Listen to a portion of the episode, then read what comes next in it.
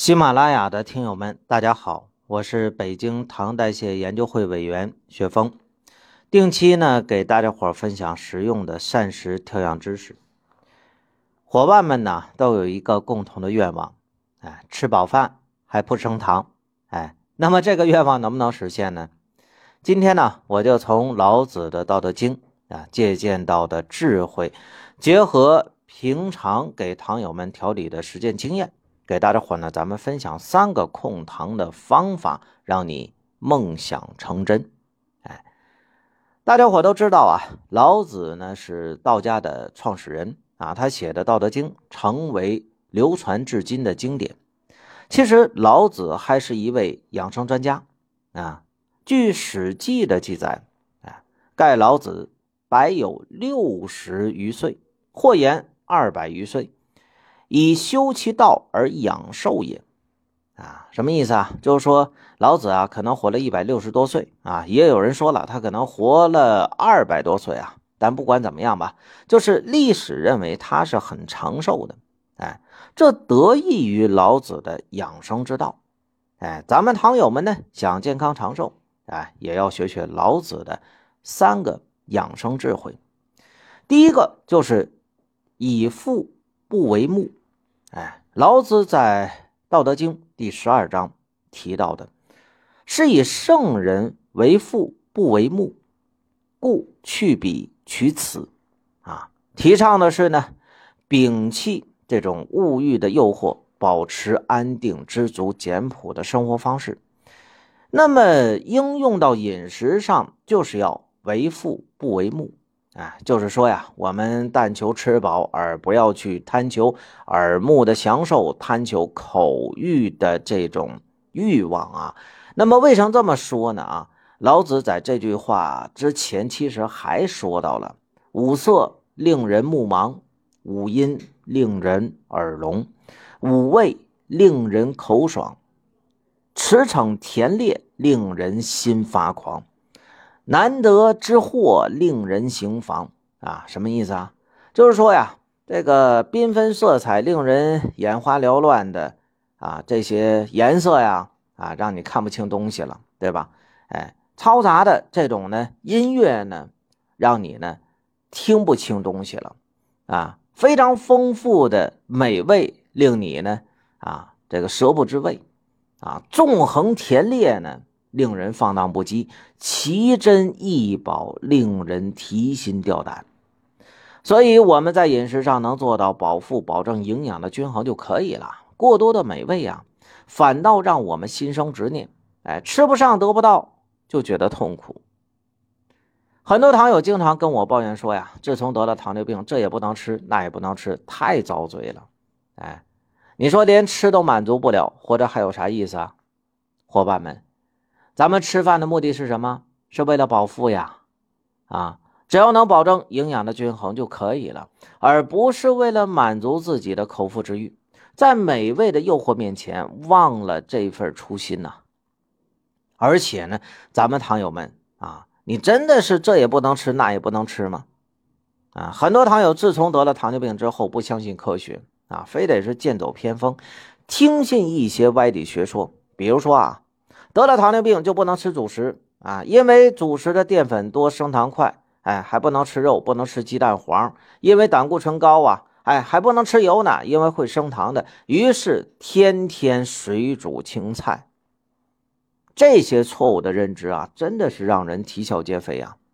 啊，我用这么多年的调理经验告诉大家伙日常生活中。大家经常吃的蔬菜呀、水果呀、鱼肉、蛋奶呀，哎，咱们糖友们其实都是可以吃的，只要控制好量，掌握好方法就行了。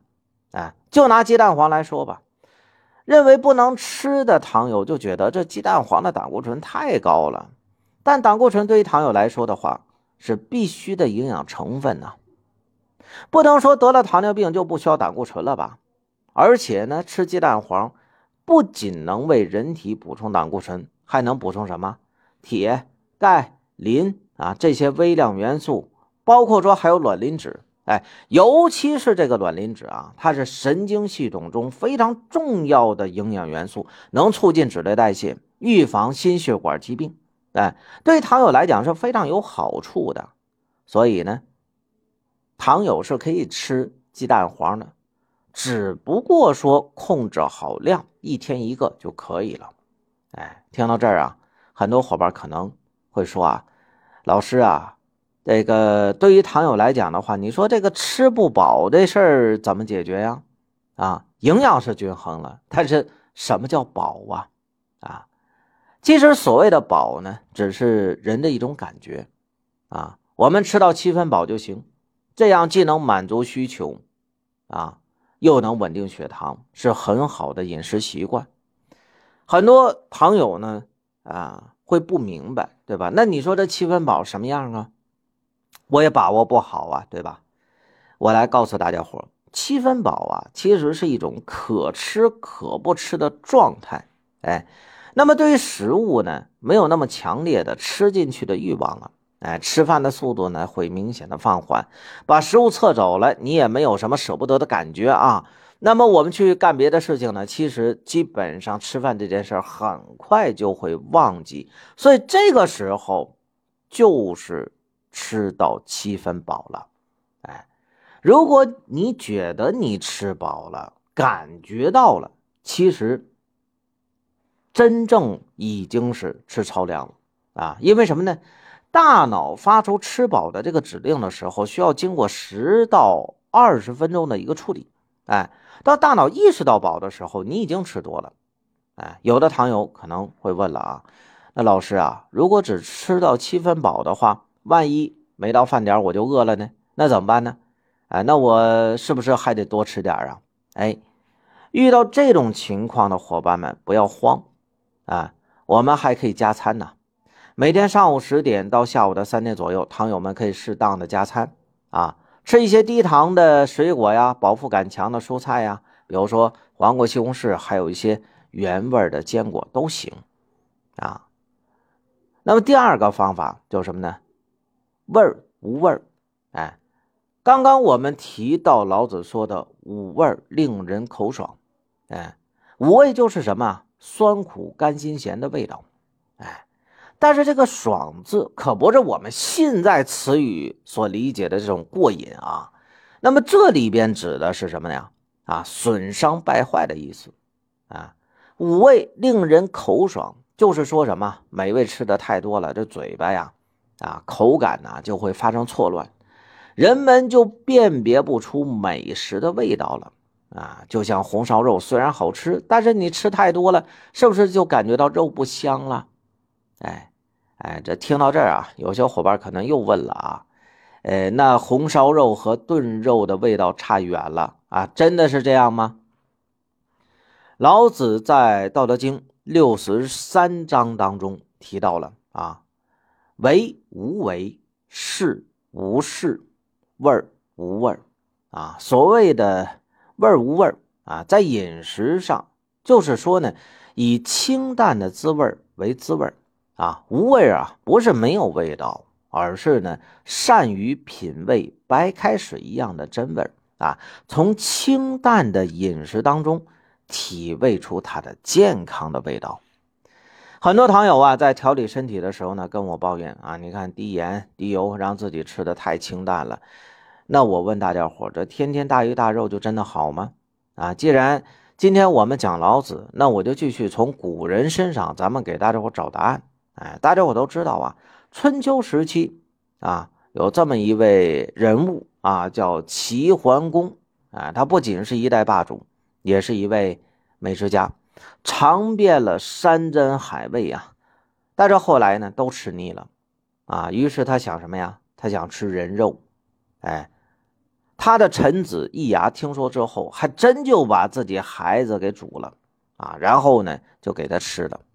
齐桓公吃到别人吃不到的美味佳肴之后啊啊，嘴是得到了这个满足了，但是也因此埋下了祸根，最后啊被易牙呢囚禁，活活饿死，断送了自己的江山啊。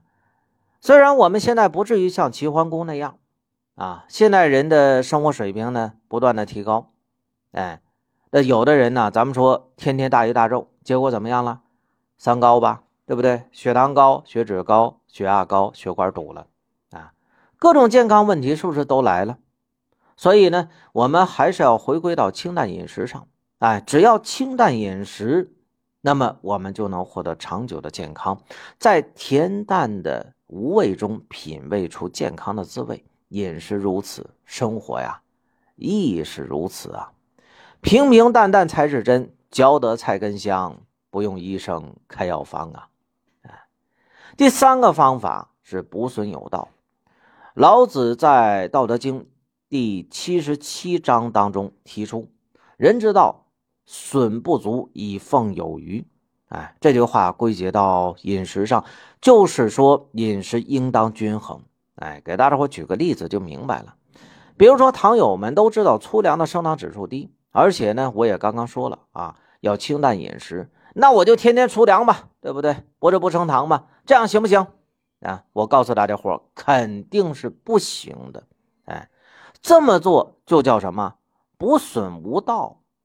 粗粮虽然说呢，膳食纤维比较丰富，饱腹感比较强，但吃太多了，肠道受不了啊，腹痛。腹胀、消化不良、营养不均衡，时间长了肯定会给人的身体带来巨大的伤害呀。那我们怎么做才算不损有道呢？哎，大家伙要记住一个基本的原则，就是饮食的多样化啊。没有一种食物会提供给我们身体所需的所有的营养，不同的食物的营养成分它就是不一样的啊，在身体上承担的功能也是不同的。只有饮食的多样化，才能实现营养的均衡啊！尤其是对于我们糖友来说，更要特别注意合理饮食、科学搭配。每顿饭呢，你至少得保证吃个三五样不同的食物，做到呢鱼肉蛋奶每天都要有啊！哎，很多人嫌麻烦不爱做，一天呢就做一个菜，从早上吃到晚上，这肯定是不行的啊！为什么呢？再给大家伙举个例子。啊，你看蔬菜当中，维生素 B 族和维生素 C 的含量是比较多的，但是它们能在我们身体当中只能停留两到三个小时，然后就会随着汗和尿排出去了。哎，如果你中午吃的蔬菜晚上不吃的话，那你说是不是体内就已经缺乏营养了呢？哎，那么提到维生素啊，我再多说两句。经常吃二点酸瓜的糖友们，一定要多吃维生素丰富的食物，因为长期的服用二点酸瓜会导致体内的 B 族维生素的吸收出现障碍以及匮乏。所以呢，大家伙千万别嫌麻烦啊！想要健康，就不要怕麻烦，每天换着样的吃，最好每顿都换着样的吃，才能做到营养的均衡。其实老子的养生哲学呢还有很多。啊，以后啊有机会再给大家伙分享。如果觉得我今天分享的有用的话，不妨点击右上角啊这个小箭头啊，发给呢身边的小伙伴们。我会持续啊给大家伙咱们带来更多实用的控糖知识。记得点击屏幕上的加号订阅一下吧。我们下期再见。